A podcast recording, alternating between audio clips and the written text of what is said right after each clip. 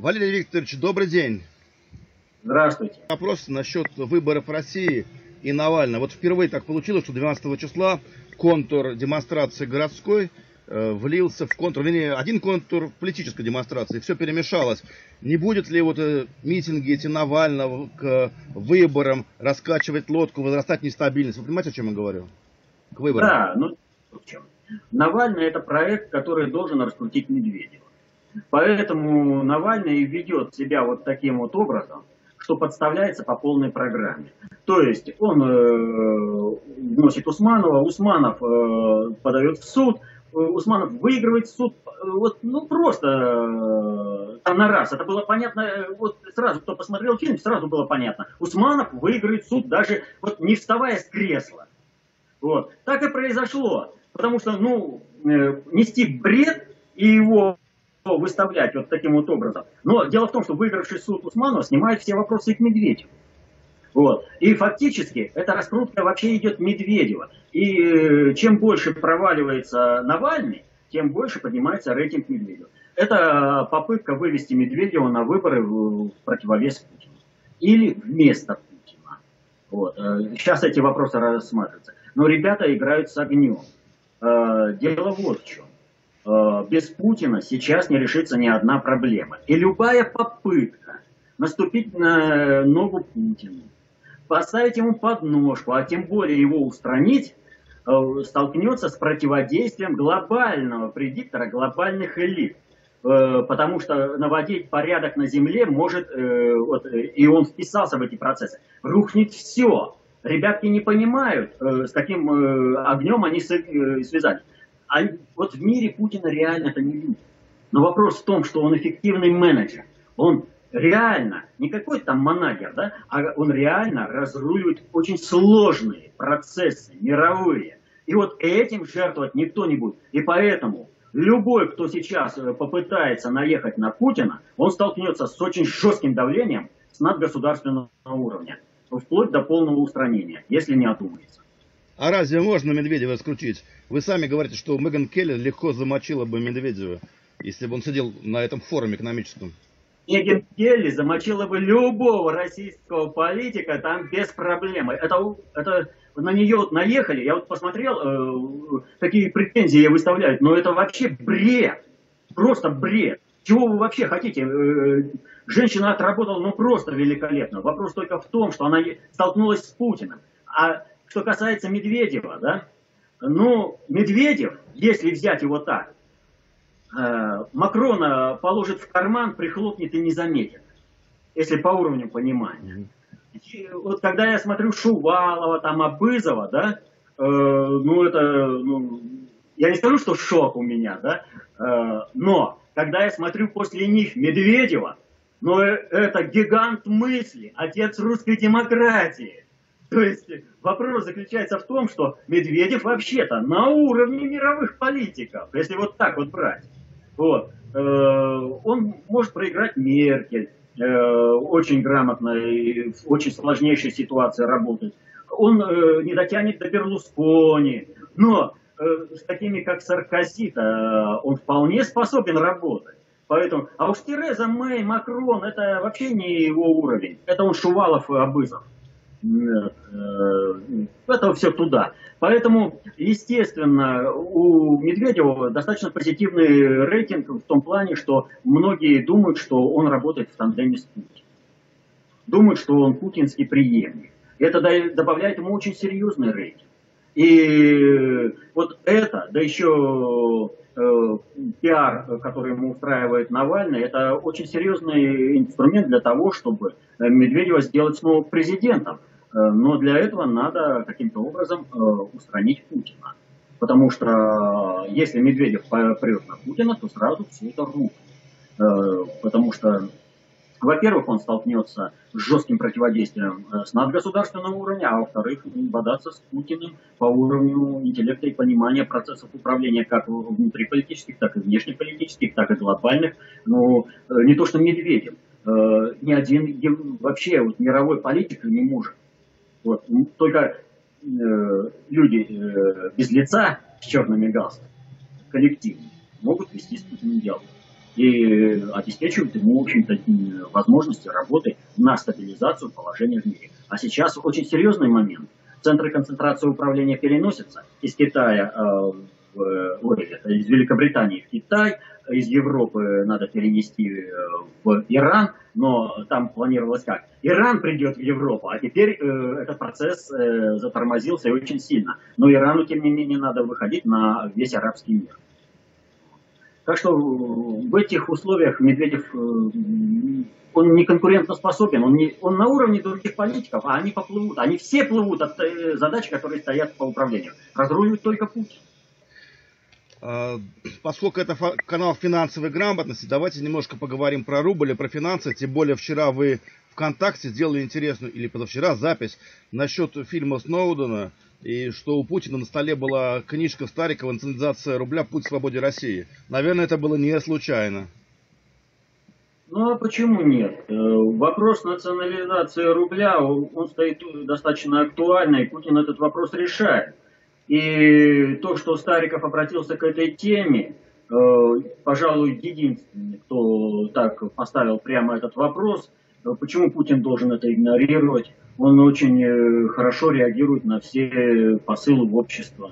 Поэтому, естественно, книга могла лежать у него на столе. Он занимался ее изучением, это попало в фильм, но он много что изучает. Но в данном случае это относится, относится полностью с интересами России, как бы вектор целей входит в национализацию рубля. Поэтому все так среагировали. А если бы у него на э, столе лежал Талмуд, ну это тоже надо изучать. Вот. И тоже соотносится с целями управления Россией. То есть надо соотноситься со всем. Поэтому здесь излишний ажиотаж такой, э, что вот, если у него книга какая-то там лежала, то это знак, посыл обществу. Нет, это попало в рамках рабочего интервью. Понятно. А вот насчет судьбы рубля. Сейчас некоторые финансисты отчаянно говорят, что рубль это уже прошлое, как доллар. На смену приходят криптовалюты. И это надо забыть, инвестировать в криптовалюты, надо все. Глупости все это. Мы едим не, э, не деньги. Мы едим не, э, вернее, носим не деньги. У нас э, на столе э, пища мы носим одежду, а в обществе требуется, чтобы это за что-то обменивалось. Поэтому создано самое универсальное средство э, продукта обмена – это деньги. Это предельно, деньги вообще это предельно обобщенная информация о продуктообмене. И устойчивость любой валюты определяется ее ресурсами. У России самые мощные ресурсы в мире и территория, и природа, и э, люди, образовательный уровень. Вы посмотрите, сейчас вот идет тест э, всего общества на планете Земля на предмет того, что Земля плоская, что Австралии никогда не существовало, что это большой такой проект по оболваниванию людей, что э, самолеты летят не в Австралию, людям там говорят, а на самом деле там корабли уплывали э, куда-то в океан, э, топили этих... Э, каторжников, сейчас э, самолеты выбрасывают там людей, а вот прилетают, говорят, из Австралии, а сами из других частей. Ну, просто люди не понимают, что они не в Австралии. То есть оболванивание. Это тест на предмет, э, насколько вообще можно дальше вести, где как, что подправить. Это вот типа своего рода ЕГЭ, там в ГОСы, там, понимаете, то есть проверочка такая, насколько усвоен вот этот э, курс, насколько понизили людей в их понимании. И э, здесь надо понимать простую вещь. Неважно, как будет называться наша российская единица. Я не думаю, что она будет называться по-другому. Рубль, вот ее название. Э, у нас рубль самый обеспеченный. За ним самая мощная информация о продуктообмене. Вот то, что э, идут, идут там разные биржевые спекуляции в Соединенных Штатах по наращиванию ВВП, то, что в западных странах уже и проституцию, и наркотрафик вносят в ВВП, том типа вот они же обращаются, там надо вот читать, это все мошенничество. На самом деле все определяет труд человеческий и реальные ресурсы, которые востребованы в жизнедеятельности человека, в его развитии не в деградации, а именно в развитии. И рубль в этом плане самая крепкая валюта. Никуда не деться. Криптовалюты это э, просто э, люди вот как бы не понимают, о чем идет речь. Дело в том, что э, вот деньги раньше были, так скажем, физическом, простой натуральный обмен. Я привез тебе топор, ты дал мне пшеницу. Потом, чтобы вот этот обмен повысить, были введены деньги. И самая устойчивая единица денег была на золоте неважно, как там она печаталась, там э, луидоры, там пистоли, там неважно, ефимки, э, золотые монеты были э, востребованы. Но поскольку э, едет купец, везет золото, на него нападают э, разбойники, золото легче найти, э, да и золота все более и более не хватало, да и возить его большие объемы очень сложно, была придумана, были придуманы бумажные деньги. Сначала это долговые расписки, потом полностью бумажные деньги. Так вот сейчас, по мере развития общества, по мере его информатизации, ускорение процессов в обществе, это описано в законе времени, соотношение биологических и социальных эталонов времени, вот, выходит на, на повестку дня э, ускорение продукта обмена. То есть ты здесь кликнул, а деньги засчитались там. Поэтому и возникает вопрос о криптообмене, э, криптовалюта. То есть вопрос не в том, что э, рубль не может быть электронным, а вопрос в том, что это попытка заменить как, какой-то там э, валютой, но она мошенническая, она ничем не подкреплена, кроме самого продукта обмена. То есть она все равно на чем-то базируется. Что нам мешает э, рубль сделать криптовалютой? Да ничего. Э, более того, мы э, будем самые устойчивые.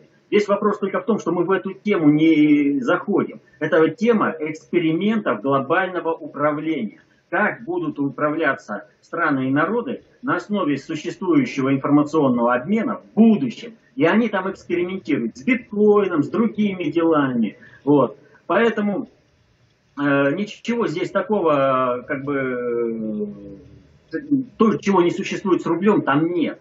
Вопрос только в том, что, еще раз повторяю, отрабатывается управление всеми процессами, не только экономика, а всеми процессами, потому что деньги – это предельно обобщенная информация о продуктообмене.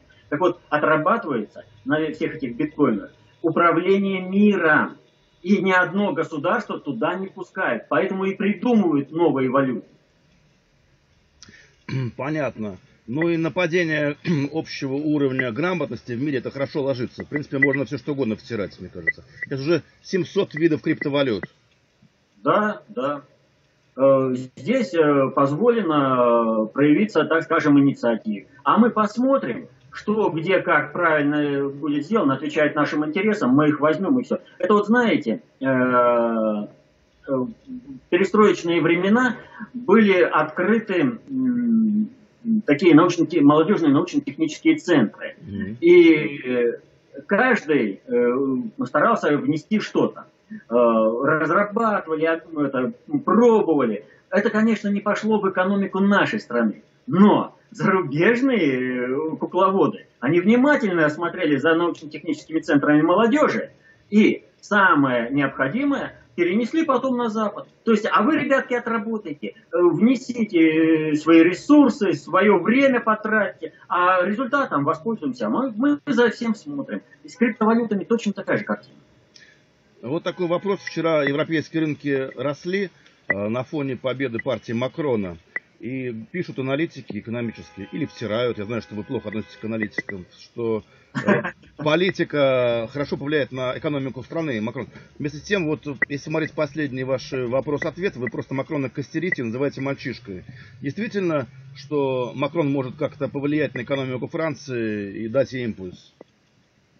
Вообще, э, значит, первое, я не отношусь плохо к аналитикам, я к аналитикам хорошо отношусь. Я вопрос к тем, кто участвует в различных шоу-программах и не понимая вопроса, говорят о, как, о вещах глобальной значимости, но несут такую дуть. Я вот это не приемлю. А к аналитикам я очень хорошо отношусь. Я всегда иду на сотрудничество с любым аналитиком кто деятельно по жизни начинает разбираться, пусть у него не хватает теории, но если у него есть соображения по жизни, то почему мне с ним не сотрудничать? Я очень хорошо отношусь ко всем людям, которые, так скажем, э, стараются разобраться в вопросах, а не несут какую-то ерунду по жизни.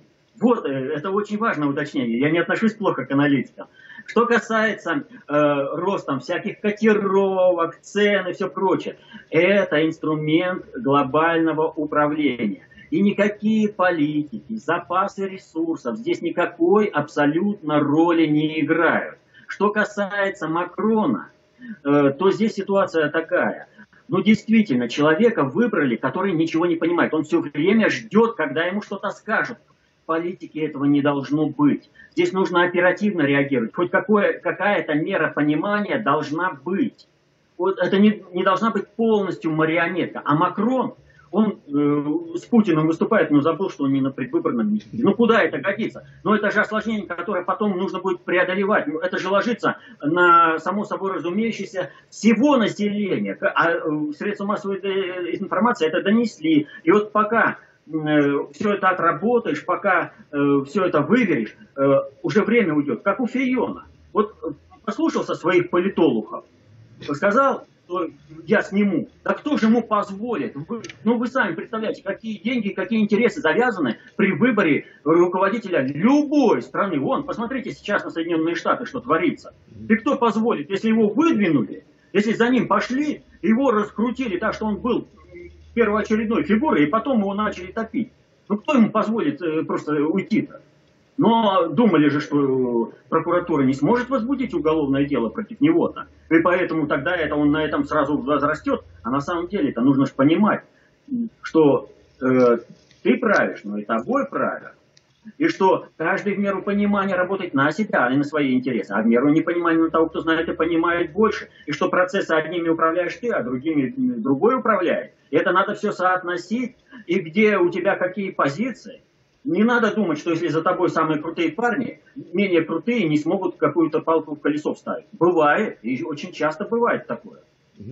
Ну вот вы как раз, э, одна из ваших э, тез, который вы говорите о том, что как только кого-то избирают, приходит потом на следующий день какая-то теневая власть и говорит, ты будешь делать это, это, это, и сразу курс меняется в другую сторону. Это не я сказал, это сказал Путин. И несколько раз, что вот у вас президентов сменяется, а потом приходят люди в черных пиджаках, но только не с красными галстуками, а с черными или синими. Угу. То есть человек вообще очень в теме, когда говорит э, о представлении того, кто реально приходит. Дело в том, что э, сколько бы человек не разбирался, а э, стараются поставить таких маломальски разбирающихся в политике. Э, вот когда демонизируют там Трампа, говорят, что он торгаш, ну это просто э, наводят тень на плютин. Э, человек э, очень серьезно. Вот человек, который вообще не разбирался в политике, но стал одним из самых... Э, э, так скажем, значимых президентов Соединенных Штатов, это Рональд Рейган. Так он прямо сказал, я столько раз играл э, в своей жизни президентов и, и королей, неужели они сыграли роль губернатора или президента? Он же прямо об этом сказал. И он сыграл. Он там играл. Но тогда по закону времени можно было управлять полностью подсказками. Можно было ставить Макронов, образно говоря. То есть вот сравнить Рональда Рейгана можно с Макроном. Только они в разные эпохи попали. И э, теневые команды они отыграли. Вопрос заключается в том, что так или иначе, э, от, э, скажем, у Соединенных Штатов, у других стран выверена э, политика, э, внешняя, внутренняя, и она выверена на балансе интересов страновой и глобальной элиты. И вот эти люди, эти люди, вот с этим балансом постоянно приходят и разговаривают с президентом страны. И он эти, этот баланс должен поддерживать. И вот соответственно, у Трампа, в общем-то, получилась ситуация, когда нужно менять все положение в стране, полностью все. И поэтому, естественно, те, кто приходят с синими галстуками, они не котируются. Вот. Вернее, они котируются, но э, не их э, время, не тот баланс, когда э, Соединенные Штаты мировой жандарм э, во всем мире. Вот. И, соответственно, этому страновики имеют какой-то вес, такой же примерно, как и глобальщики. А здесь э, глобальная политика, перестройка самих Соединенных Штатов. Причем, еще раз повторю, если страновики все дальше будут настаивать на том, что Соединенные Штаты это банановая республика, в которой Россия может поставить любого президента, то развал Соединенных Штатов произойдет стремительно и будет очень кровавым. И вот расстрел э, конгрессменов, он это как раз и показывает. К этому страна катится. Это надо остановить. Потому что э, вот кровавые разборки в Соединенных Штатах мало, в общем, никому не покажется. Потому что от доллара еще надо отстраиваться. А пока на долларе выстроена мировая пирамида э, мирового продукта обмена. Вот.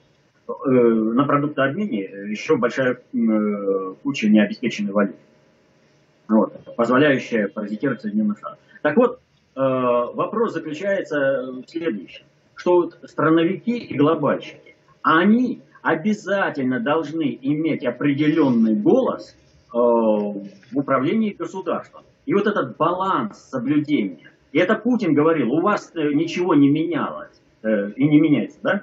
Приходят э, с черными или синими галстуками, говорят вот то, то, то, этот баланс наводится, и все, э, государство движется дальше, потому что если государство застывает, оно разваливается, э, а должен быть определенный прогресс. И потому вот они поддерживают вот это. Вот о чем говорил Путин. А у Путина, в принципе, ситуация такая. Он либо за столом переговоров видит тех, которые с черными или синими галстуками, причем на внешней арене. У нас нет вообще никаких. Э, ходят непонятно с какими галстуками, можно так вот сказать. Вот. Единственное, кто в теме глобального управления, это все остальные, ну, это просто... Вчера или позавчера Вашингтон Пост написала, что Ходят разговоры, что Россия может нанести удар по самолету коалиции США в Сирии, как отместочку. Насколько это реально? Э, дело в том, что нанесение такого удара э, вообще реально, но э, маловероятно. То есть по вероятности это маловероятно. А как бы такая вероятность существует, значит это реально. Вот. Но не в отместку. Россия под руководством Путина, слава богу, не делает ничего в отместку. Мы всегда отвечаем асимметрично. Чего не понимают вот эти политологи, которые истерят и требуют от Путина с экранов телевизора того, сего. Я когда слушаю, думаю, вот ты понимаешь, что в результате этого Россия рухнет. Смотрю, не понимает вообще. Вот. Но зато круто, резко, там прочее выступает. Так вот, э, суть в чем?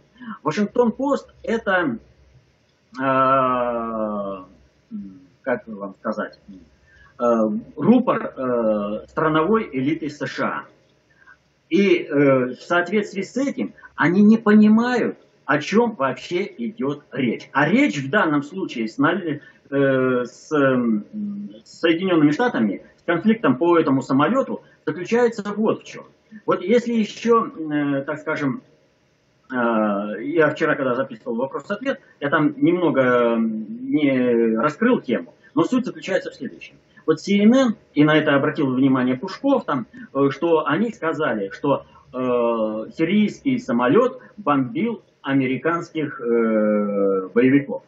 На самом деле там немножко по-другому. Э, э, американских, э, ну там э, лучше перевести не боевиков, а силы, которые действуют под американским руководством. Но дело в том, что точно такая же статья вышла и в Вашингтон-Пост, о котором мы и говорим. Так вот, э, там точно так же говорим, вот по удар, за удар э, по американским силам э, местного происхождения мы там сбили самолет. Вопрос заключается в следующем. Обратите внимание, Трамп начал обвинять э, еще в предвыборную кампанию э, Хиллари Клинтон и стоящие за ними страновиков в создании ИДИЛ. И все это связывалось, связывалось, связывалось. Мы понемножку начали это делать. С 16 года также, вот Захарова там э, на брифингах постоянно запускала. Э, сейчас вот Сафранков э, в, э, в ООН тоже говорил, что за ИГИЛ стоят Соединенные Штаты. Теперь у нас э, командующий нашей группировкой в Сирии, вот буквально, э, когда, на прошлой неделе, наверное, заявил, что Соединенные Штаты поддерживают ИГИЛ. А фактологию, открытую фактологию надо для этого? Надо. Вот избили американцы самолет. Они дали. То есть связка э, американских стран, американской страновой элиты и ИГИЛ должна быть ну, жесткая. Это делается вот... А Вашингтон-Пост, они не понимают, они с радостью вот это все ретранслируют, от наших поколотили, а мы как врезали. А в результате меняется вся политическая система. То есть, как только ты связываешься с ИГИЛ, то у тебя начинаются внешнеполитические проблемы везде. Избивать здесь самолет вовсе не обязательно. Они уже за нас все сделали. Они сами сливаются с мировой арены. Они сами создают союзников России. Этим надо только просто-напросто воспользоваться, и все. И дальше продолжать линию, спокойно показывать связку Соединенных Штатов и ИГИЛ, Соединенные Штаты и ИГИЛ. Вот э, весь конфликт с Катаром я уже рассказывал. Была попытка переключить ИГИЛ на Россию. Мы сработали нормально, не получилось. Но получили определенные дивиденды. В том числе и э, выход на катарскую нефть и газ. Нормально. Мы получили плюшки, не получив никакого Э, негативного эффекта. А Соединенные Штаты продолжают сливаться. И на их место должны там прийти турки, иранцы, э, персы. Подписывайтесь на